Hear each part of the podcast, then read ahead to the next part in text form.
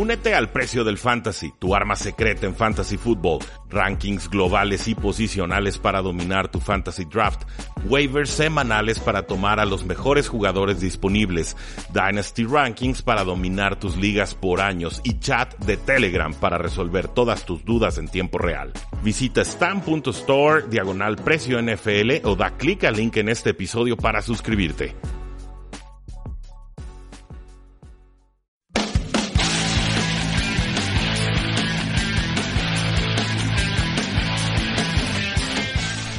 Saludos a todos y bienvenidos a un programa más de Tres y Fuera, donde la NFL no termina y nosotros tampoco. Mi nombre es Rudy Jacinto y el día de hoy vamos a estar grabando desde mis aposentos. Está cerrado el Tecnológico de Monterrey Campus Guadalajara porque pues, estamos en Semana Santa, están haciendo labores de eh, remodelación, restauración, etcétera, pero pues ya saben que el show debe continuar porque la NFL no termina y nosotros tampoco. ¿Cómo estás, Oscar? Bien, bien, un poco emocionado. Ya falta ¿Poco? menos de 10 días para el draft. Solo, solo un poco. Solo un poco. Ah, perfecto. No, yo sí estoy bastante emocionado.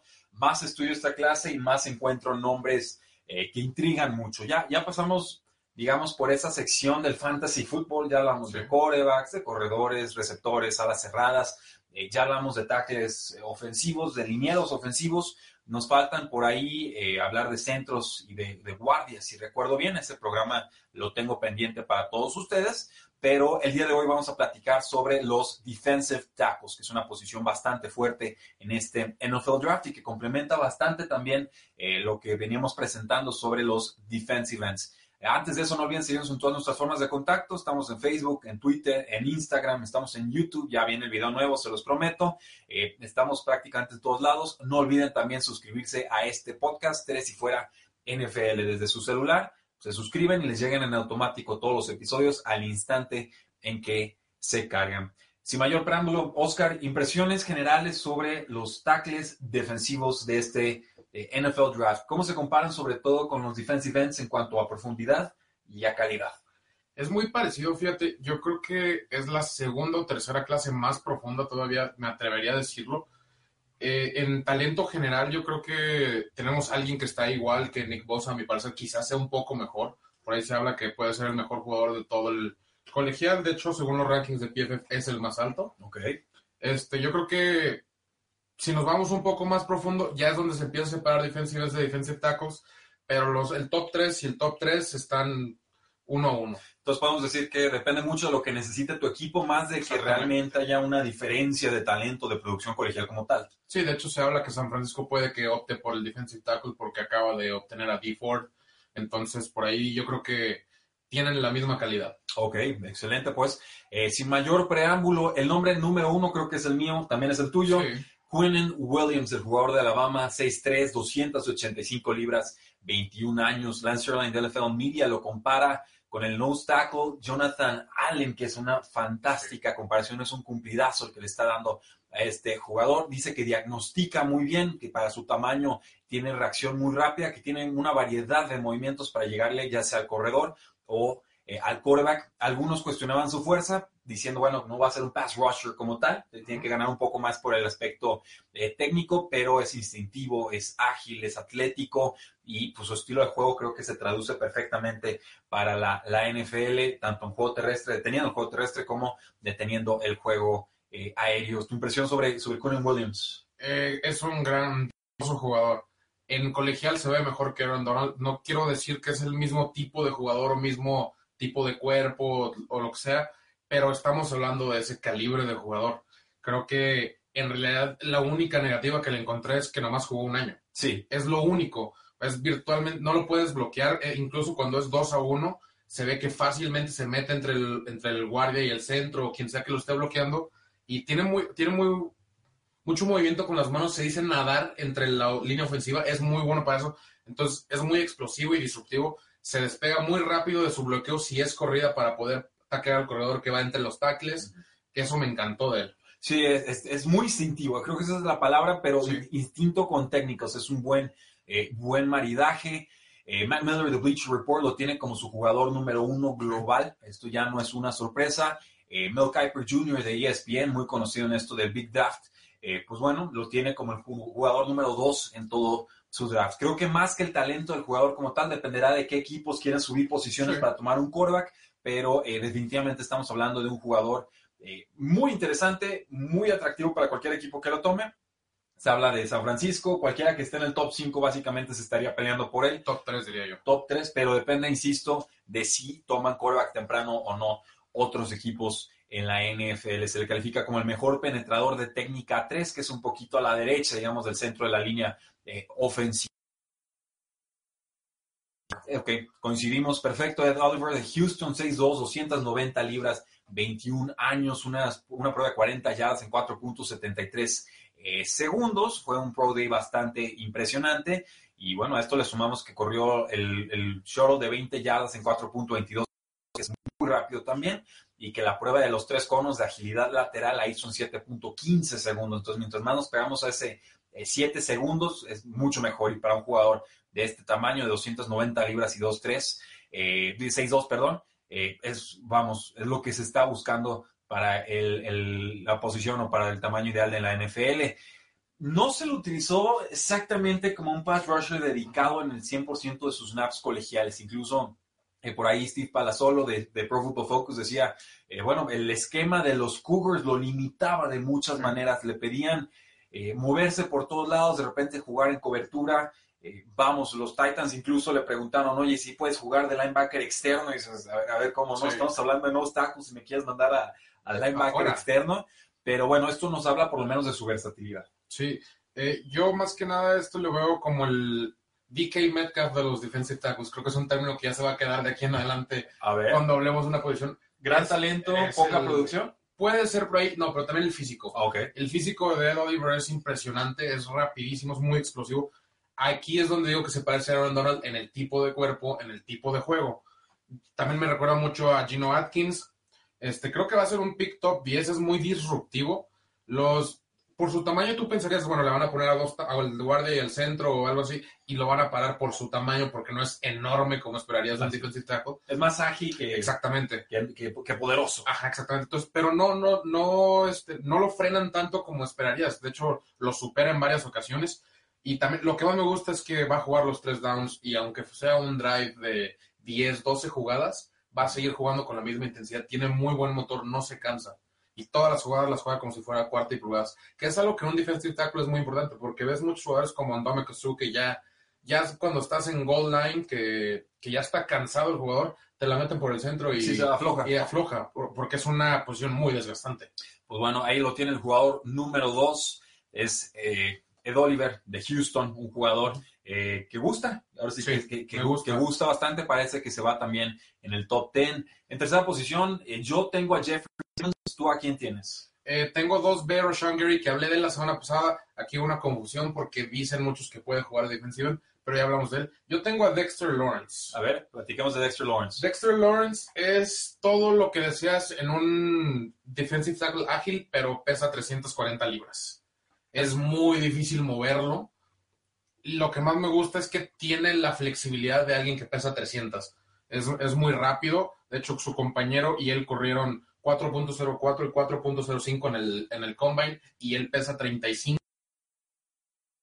Es lo que me gusta. Empuja mucho la bolsa, dirige hacia dónde va la bolsa del coreback, entonces ahí puedes empezar a... Dicta condiciones. Ex exactamente, empiezas a, a, enclaustrar a los corebacks como Russell Wilson y ese tipo de cosas y que no se te pueden escapar, por lo menos por el centro no.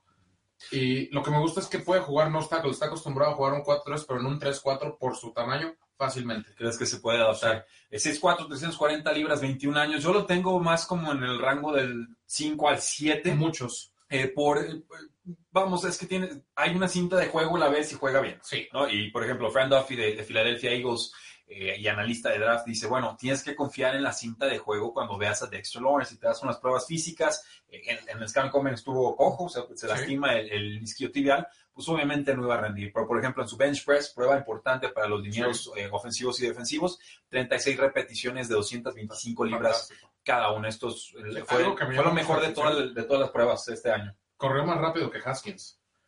Cuando tu defensive Eso es- tackle a ver. de 340 libras corre más rápido que tu coreback, algo no está bien. Pero, bueno, sí, sí, no, no, de acuerdo, de acuerdo, pero ¿eso habla bien de Lawrence o mal de Haskins? Yo creo que un poco de los dos, pero más bien de Lawrence. Porque la velocidad para un coreback en 5 segundos no está así abismal, así que tú dices, es, es lo peor de la vida. Ya. Pues bueno, eh, vamos, usa su masa y su habilidad para así abrumar literalmente a los que te intentan bloquearlo, ganan el punto de ataque. Eso es lo que va a tener que hacer en la NFL si pretende establecerse como un jugador así de eh, poderoso, donde obviamente se va a enfrentar a competencia mucho más fuerte. Mel Kiper Jr. y Todd McShay de ESPN, ambos creen que es, aún va a ser tomado eh, como primera ronda, a pesar de que se lastima el isquiotibial, de que sufre un poco ahí con el tema del Scouting Combine. Eh, sus pruebas hasta el momento eran como de primera ronda y mostró condiciones muy atléticas, como dices, para alguien de 340 y tantas eh, libras. Dice que ya está al 90%, que se va recuperando, pero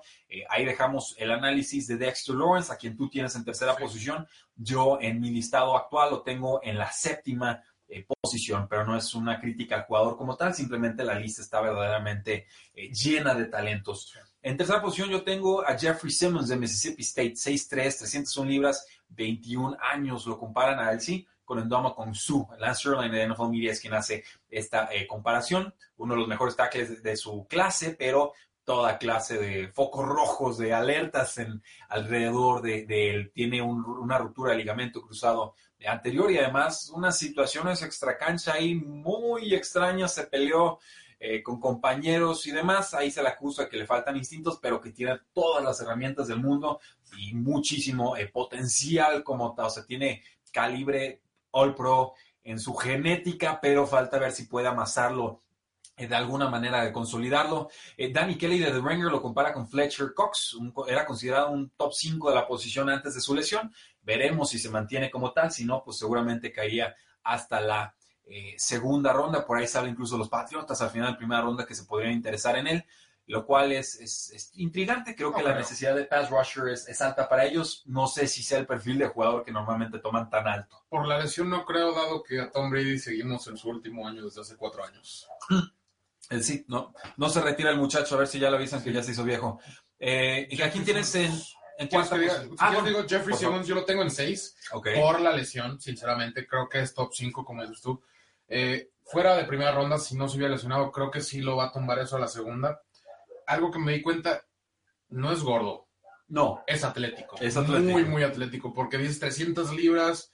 La realidad es que si no se dedicara, yo creo, a las pesas y a trabajar tanto, su prototipo normal estaría en 285. No es alguien que naturalmente esté enorme. Eh, lo único que vi que no me gustó es que no, no era bueno con, tanto contra el double team. Eh, es, mu- es más rápido que la mayoría de los defensive tackles, lo cual es bueno, pero cuando le pones un, un guardia o un centro enorme, podríamos pensar en el de Dallas, eh, Zach Martin, si no me equivoco. sí, sí, sí. Alguien así creo que ese sí puede Neutralizado. neutralizarlo totalmente por su tamaño. Porque gana por pura fuerza. ex- exactamente. Creo que contra un guardia que tiene una fuerza así de bruta, eh, sí perdería los matchups. Y a mí me recuerda más a Grady Jarrett. Ok. Uf. Es más de ese estilo. ¿Y- y- ¿Por qué más Grady Jarrett que Ndamo con su? O sea, Andamos consiguió lo veo demasiado grande como para la comparación. ok. Sí, sí, es, es un- Demasiado es un jugador sí, bestial. sí, ajá, exactamente. Sí, sí es es. de esos que tú lo ves y, y te da miedo con solo verlo. O sea, Hay sí. unos que te dan miedo después de verlos cómo se mueven. O como Ed Oliver en este caso. Correcto. Eh, en la cuarta posición tenemos a...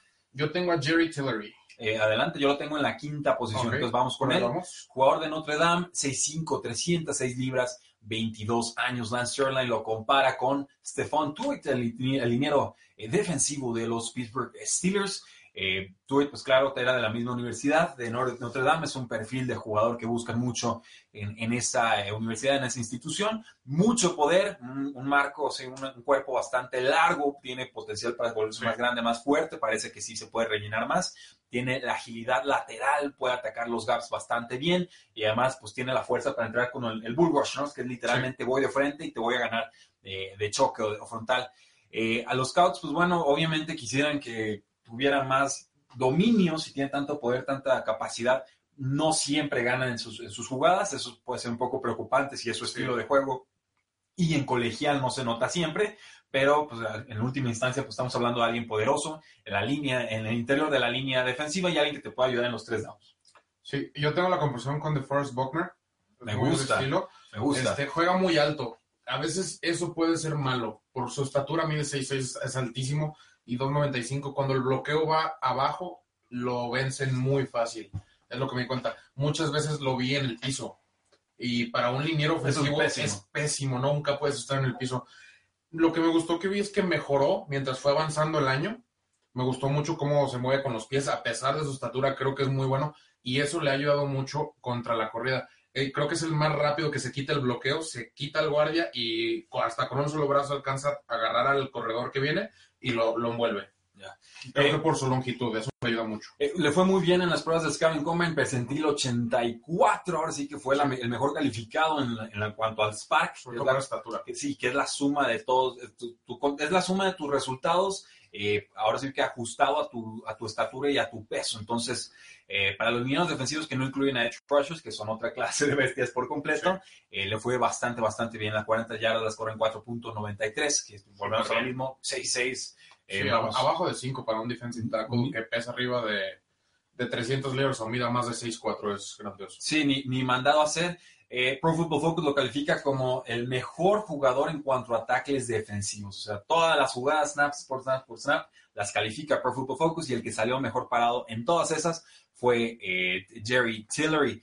Aquí en el casi 20% de sus intentos de pass rush consigue presiones o capturas. Hablamos de 48 eh, presiones a corebacks en esta eh, muy laureada carrera, pero pues también hablamos de una universidad, Notre Dame, que le fue muy bien en esta campaña, mucho de ello por el rendimiento defensivo que tuvieron hasta pues, su lamentable actuación en postemporada, pero eh, Jerry Tillery fue parte importante de eso y estoy seguro que los equipos de la NFL tomaron nota. creo que también estamos hablando de alguien que pudiera ser tomado en primera ronda, dependiendo de si algún equipo se enamora de él. Eh, yo en cuarta posición tengo a Christian Wilkins, el jugador de Clemson, otro gran programa defensivo, 6'4", 300 libras, 23 años. Lance Sirlein lo compara con BJ Hill, el nose tackle de los gigantes de Nueva York. Eh, fue importante en estos títulos nacionales que va consiguiendo Clemson durante su, carrera y pues además se puede contorsionar, se puede escapar de los bloqueos de los niños ofensivos, tiene mucha flexibilidad, muy balanceado, puede presionar desde ángulos muy extraños o complicados que normalmente un liniero defensivo no es capaz de lograr. Sus problemas, bueno, pierde explosividad, por supuesto, conforme entra el tema de la fatiga, le puede faltar algo de condición y que necesita más fuerza funcional. O sea, en la NFL sí le podrían ganar eh, por fuerza, pero hablamos de un jugador que probablemente sea de impacto inmediato en la NFL, un titular desde la semana 1 y de alguien que viene de un programa, insisto, muy laureado como es el de Clemson. Sí, eso de la flexibilidad que mencionaste es lo que más me hizo a mí, me, se me puso la piel chinita. A veces tú veías que estaba torcido con una mano en el pasto y de repente se mete entre los tacles y hace un sack, que tú dices, ¿cómo, se mete entre... Para empezar se veía que ya iba para el piso. Sí. Entonces, y logra darle la vuelta, meterse, se me hace impresionante. Se me hizo rápido, es muy rápido, es muy ágil, sobre todo que se mueve Sí, culebrea. Exactamente, exactamente. Eh, también es malo contra el double team y para hacer el anclaje. Cuando es una, una corrida o algo que, que, el dinero te va a empujar y va a hacer todo lo posible para hacia adelante, ahí sí le ganan en varias. Ok. Este, Yo no noté eso, fíjate. O sea, le cuesta establecer su marca en el juego Exactamente, exactamente. Eh, esto 25, eh, lo que mencionaste del motor, sí se ve que ya después en cuartos cuartos ya no se ve, ya no se ve igual. Sí, claro. yo creo que dependió mucho de talento y no tanto del trabajo que, el, que metió. Okay. Y la comparación que tengo es Juan Shorts. Juan Shorts, ¿el de Panteras? Sí. Ok. Me agrada, me agrada. ¿Quién tenemos en la sexta posición? Antes de eso, muchas gracias a Jonathan Gaviria, quien nos manda saludos desde Medellín. Recuerden que este programa se graba eh, todos los martes de 8 a 9 de la noche, aunque eh, ya se va a empezar a grabar de 7 a 8 de la noche, hora del centro, para facilitar un poquito nuestras agendas y poder quizás ganar una hora de sueño al, día. De repente es complicado este trabajo extra que hacemos sobre la NFL para todos ustedes. Pero sépanlo de ahora en adelante, 7 a 8 de la noche, aviso parroquial, se estará transmitiendo el Facebook Live de Tres y Fuera NFL. En número 6 yo tengo a Charles Omenihu un jugador de Texas, 6'6", 275 libras. Este sí me lo saqué de la manga, este no lo van a encontrar ni siquiera en, en World. Creo que te lo mencioné yo la semana pasada con Defensive Sí, sí, sí, sí. ¿Quieres mencionarlo primero? No, adelante, adelante. Bueno, básicamente lo comparan con Trey Flowers, el jugador de los Patriotas de Nueva Inglaterra que acaba de firmar con los Detroit Lions por un auténtico eh, dineral. Lo cual es interesante porque John Ledger de The Draft Network dice, bueno, él era alguien a quien él tenía como visto para los Patriotas, que alguien que pudiera encajar en ese eh, sistema. Establecen bien su, su, fortaleza en el juego terrestre, tienen suficiente longitud para llegarle a los quarterbacks como pass rushers, sobre todo cuando presionan por las zonas internas de la línea. Parece ya un jugador de, de día 2, aquí ya estamos hablando de segunda ronda en adelante, pero eh, vamos, Trey Flowers en su momento fue un jugador de cuarta ronda, si no me falla la memoria. Dominic ah, recuerda, hace recordar a, Trey Flowers, es un prototipo, estilo de juego que sí hemos visto funcionar en la NFL eh, moderna. Corrió las 40 yardas en 4.92 segundos, que es bastante, bastante eh, bueno. Eh, pero Dave Brugler de The Athletic, por ejemplo, dice, yo no me enamoro tanto si es un jugador largo, pero lo veo más como un jugador de rotación. Entonces, eh, adelante. Me, me, quitaste todo, así que Perdón. todo, casi, casi lo que mencioné.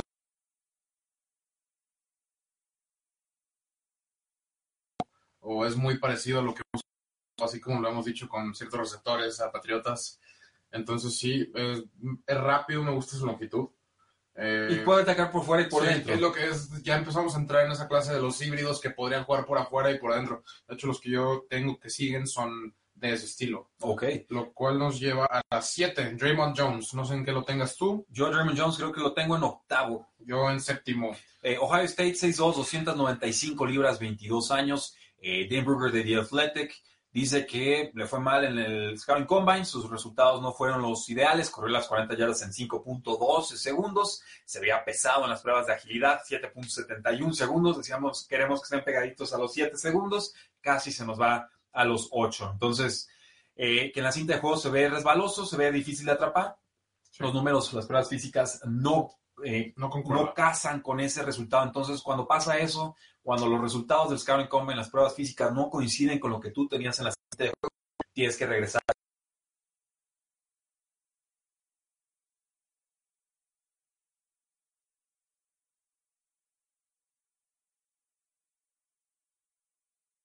De corebacks tuvo entre todos los linieros interiores en el Big Ten. Hablamos de 52 presiones de coreback en esta última temporada, 23 más que el jugador o el perseguidor más cercano. Tuvo esas presiones y las convirtió en 8.5 capturas, además de 13 tacleadas para pérdida. Entonces, la producción está ahí, la cinta de juego está ahí, las condiciones atléticas no parecen estar ahí. Peligro. Eh, ¿Quién sabe? Porque 52 presiones sí es una estadística muy importante y es, es un mundo. muchísimo. Entonces, creo que la posición sobre todo llama para la disrupción más que nada no estás buscando tanto los sacks, los sacks obviamente son consecuencia de todo lo demás, pero principalmente lo que quieres es hacer disrupción, que no pase el corredor, que el corredor no vea, que no tenga para dónde irse. Me gusta mucho eso, me sorprende porque de verdad pienso que podría jugar a defensiva, entonces la velocidad no me concuerda con las pruebas. No es enorme, por lo mismo que creo que es más híbrido que otros, tiene un movimiento lateral muy rápido y creo que de todos modos se mete a la segunda ronda. Muy bien, pues son nombres muy atractivos. O sea, estamos hablando de la posición número 8 en nuestros rankings, los tenemos en este orden. Eh, seguimos en la segunda ronda. Esto no sucede con todas las clases, no sucede con todas las posiciones, ni siquiera eh, en este año. Eh, ya, bueno, yo en séptima posición tenía a Dexter Lawrence de, de, Clemson, ya platicamos sobre él. Llegamos entonces a la posición número 9. ¿A quién tienes en la novena posición? Uh, Zach Allen, de Boston College. Adelante. otro híbrido, es muy rápido me, me, sorprende mucho su agilidad. El lateral es muy, muy buena. Y de todos modos, lo que más me sorprende es que no es una persona que generalmente ves que, se va, que le da la vuelta al, al guardia o al tackle ofensivo. Me sorprende que la mayoría de sus presiones o sacks o lo que sean eh, son a puro poder y por el centro. Creo que es potencial que no sea del todo aprovechado ahí porque sí tiene muy buenas habilidades que incluso para jugar de defensive end. Eh, Me gusta el nombre, no lo, tenía, no lo tengo en mi top 10. Puede que lo tengas en defensive ends. Eh, eh, sí, puede, puede Puede. tenerlo rotado. Eh, Renault Grant, Arizona State, 6'4", 295 libras, 23 años, es mi noveno jugador en el ranking. Lance Sirlein lo compara con Kedrick Goldstone, que es una referencia eh, antigua. Me gusta que Lance Sirlein se mete con unos nombres, Sí. eh, pero, o sea, se sale del, del marco de los cinco jugadores, eh, de digo, cinco años no recientes, y se va con unas referencias verdaderamente atinadas, pero eh, más antiguas. Eh, hablamos de un jugador que estuvo 10 años en la NFL en Washington, es un buen cumplido, 6'4", 318 libras, no fue espectacular en el Scouting Combine, percentil 77 según los resultados de Spark, que es bueno, pero no es malo. pero eh, no es lo máximo. Eh, buenas condiciones atléticas, tiene buena, muy buena explosividad, tiene poder. eh, sobre todo le gusta penetrar, tiene ese movimiento de brazada, ¿no? El, el swing move que tan- tanto hemos presumido en programas eh, recientes. Eh, es más activo que productivo, es la crítica, o sea, está en todas las jugadas, pero no termina de concretar. Eso no es algo malo. No, Yo significa que conozco muchos jugadores que a veces no tienen tanta productividad. Por ejemplo, Luke Kirkley ha tenido temporadas donde no tiene tantas tacleadas, pero tú ves la cinta y si no es el primero, es el segundo en llegar. perdón. Eh, eh, Richard Seymour para mí es el ejemplo, prototipo de jugador, que, así que ahorita que mencionaste eso, Exactamente. jugador talentosísimo que por el esquema de juego, que porque le piden jugar contra dos, ¿no? Uno contra dos y aún así ganaba, de repente no se infla en estadísticas, sucede. Eh, para mí es un jugadorazo. El jugador más subestimado en la historia de la NFL para mí, eh, Pues. quizás Richard Seymour, espero que algún día llegue al Salón de la Fama, pero ese es ese, ese caso de, Sí. bueno, ¿qué es lo que le pide el equipo hacer? Y si no hay producción es porque no podía o porque no le permitieron los coaches, ¿no? O sea, cumplía con su trabajo y si así es, no se lo puedes, eh, digamos, reprochar al jugador al momento de hacer un análisis eh, como tal. Lo compara eh, Frank Duffy de Philadelphia Eagles con el nose tackle de los Chiefs, Chris Jones. Esta Sí. Es una comparación bien interesante. Hablamos de un jugador eh, con agilidad, movilidad, que tuvo una gran campaña como pass rusher. Deciden obviamente quedárselo, dejan ir a, a D Ford. Sí. Eh, es- va a ser clave con los Kansas City Chiefs, pero eh, parece el tipo de jugador que va a tener más éxito en colegial, digo, en profesional que, que en colegial. Eh, ¿Tu número 10? Eh, eh, Gerald Willis III. No sé en qué lo tengas tú. No, lo tengo en Eh, 12. Ah, 12. Si quieres empieza. Ah, bueno, Ah, eh, eh, sí, no, no hay problema. Eh, Miami 6'2", 280 libras, 23 años, eh, líder del todo el colegial entre eh, defensores interiores en cuanto a capturas defensivas o defensive stops. La temporada pasada hablamos de 51 eh, detenciones, son dos más que el nose tackle Christian Wilkins, 16 más que Dexter Lawrence, muchas lesiones en 2018, muchos problemas extra cancha, mandó a un compañero al hospital en una pelea.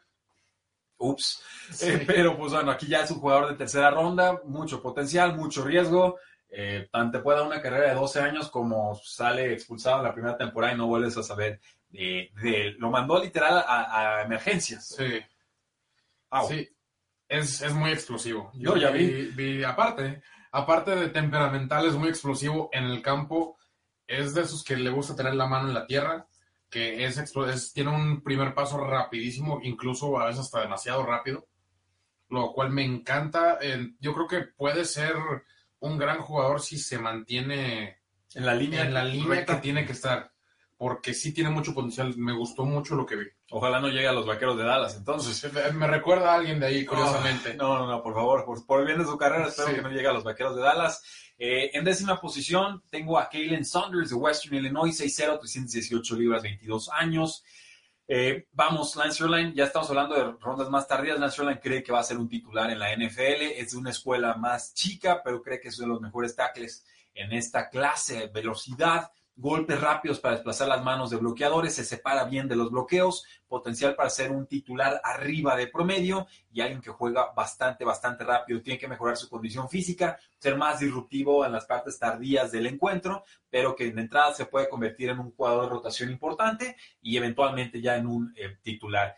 Eh, Pro Football Focus lo tiene como el jugador número 47 global, entonces a ellos les encantó Sí. lo que vieron en su cinta de, de juego. Y lo, el dato curioso del episodio, corrió para Sí, sí, 800 lo estoy yardas en su última temporada como jugador de preparatoria. Imagínense tratar de taclear a un monstruo de esta proporción, Sí. un futuro tackle, no tackle de la NFL, corriendo contra jugadores de preparatoria. Qué abusivo. Sí, voy a tener que buscar ese video.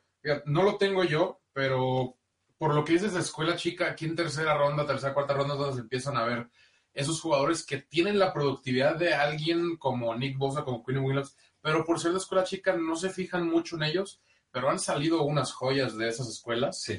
que hasta en mi propio equipo, que yo obviamente sé más, más de, de draft picks que no fueron tan famosos, pero Tyron Matthew fue tercera ronda, no fue de escuela chica, pero fue tercera ronda por otras cuestiones. David Johnson.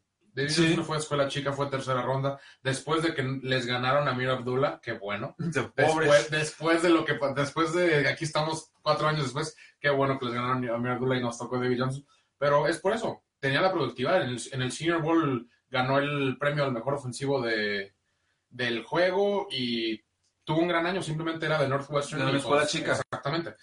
Sí, y Entonces, bueno, y sus cualidades se expandieron en el salen muy buenos jugadores, no, no crean que después de primera o segunda ronda ya, ya, ya saber qué te sale, no, todavía en tercera y cuarta ronda hay jugadores que casi casi siempre se quedan en el roster. Y por eso es tan importante que los equipos hagan bien su tarea. Si Sí. quieres, vamos con tu último nombre y yo acabo con Sí. los míos. Eh, LJ Collier de TCU, no sé dónde lo tengas tú. Pues, no sé si lo tengo o no lo tengo. Eh, Mi lista es de hasta, llega hasta el 13. yo aquí se me acaba en el 10, pero este lo pongo aquí porque no, no tiene la gran productividad de sacks, no tiene esos números monstruosos, pero tú lo ves contra la corrida y yo creo que es el segundo mejor contra la corrida de todo el draft. Órale. es muy bueno, se sabe quitar al defensivo rápidamente, casi tan rápido como eh, creo que era Tillery que te había dicho, que era igual, que era el más rápido para mí para eso. Y, y también lo que me gusta es que no se cansa. No se cansa, es como Canté en el fútbol americano. Ok. Sí, o sea, corre y corre y, y sobre todo lo que me gusta mucho es muy bueno persiguiendo el corredor, no tanto para tenerlo, persiguiéndolo Sí. también es Bueno, para los que no siguen el, el fútbol, esa referencia de Canté, ¿en qué, en qué equipo juega? En el Chelsea Ok, nada más para que sepan, si no, bueno, eh, Rakitic de. Barcelona. corre como 700 kilómetros por Ok. juego. Sí, sí. Y, no, y nunca entra en rotación, Sí. siempre está de titular. Sí. Eh, bueno, quería que se entendieran, no Sí. todos ven, ven fútbol, del otro, fútbol soccer. Eh, Daylon Mack, Texas A&M, 6'0", 320 libras, 22 años, Lance Erline, dice que es un jugador de sexta o de séptima ronda. Vamos, entró, aquí el asunto es que es un jugador que en prepa, en preparatoria, high school, llega con todo el, vitoreo, toda la celebración del mundo y tuvo un impacto prácticamente nulo en, en colegial, le fue muy, muy mal. Eh, habían reportes de que le estaba yendo bien en el Senior Bowl, pero después sufrió unas pruebas de explosividad y agilidad, cayó, eh, dice que tuvo problemas de depresión en colegial, un recluta de cinco estrellas que, pues, eh, como freshman tuvo 9.5 tacleadas para pérdida, pero sus padres se divorciaron, esto afectó su rendimiento en el campo en su segundo y en su tercer año, tuvo una buena, aceptable campaña en el 2018 ya como senior, fue un ganador, se le calificó como tal en las pruebas del East West Shrine Game, que son juegos, eh, una semana de entrenamientos y de juegos entre talentos de segundo nivel. El, el Reese Senior Bowl es el de, para los jugadores de primer nivel, igual que el Scouting Combine. Entonces, hay talento, hay potencial, hay cuestiones ahí que intrigan. No terminó de amalgamarlo en, en colegial, pero eh, pues vamos, tuvo mucho ahí que, de, que, de que interesarse o de- de dejarle algo de intriga a los equipos de la NFL. Eso es lo que me eh, parece. Y por último, tengo a, bueno, ya hemos hablado de Gerald Willis de Miami. Tengo a Daniel Weiss de Kansas, 6'3, 290 libras, es mi jugador número 13 y con eso cerramos la lista. Eh, uno de los mejores defensores también en este East West Shrine Game, que después creo que se hace cada diciembre. Eh, algunos creen que se vio mejor incluso que defensivos que estaban en el Senior Bowl, que insisto es un nivel arriba en cuanto a nivel de exigencia y de calibre de talentos. No le fue nada bien en el Scouting Combine, 5.28 segundos en el dash de 40 yardas, percentil 23 entre los linieros interiores, pero muestra buena agilidad en el campo, es, es rápido, es importante, es- se hace sentir en los juegos. No siempre gana bonito, pero sí suele ganar. Entonces, eso es nuestro top 10 y nuestro top 13 para la posición de, de tackles interiores defensivos. Si hay preguntas, dudas, sugerencias, por favor, ya saben, en Facebook, en Twitter, en Instagram, en los comentarios de este podcast, en ebooks, en Spotify, en iTunes, en Tuning, eh, en Stitcher, estamos en todos lados. Háganoslo saber, estamos a tiempo, estamos a poquito más de una semana de que empiece el NFL Scouting Combine. Muchísimas gracias. La NFL no termina y nosotros tampoco. Tres y fuera.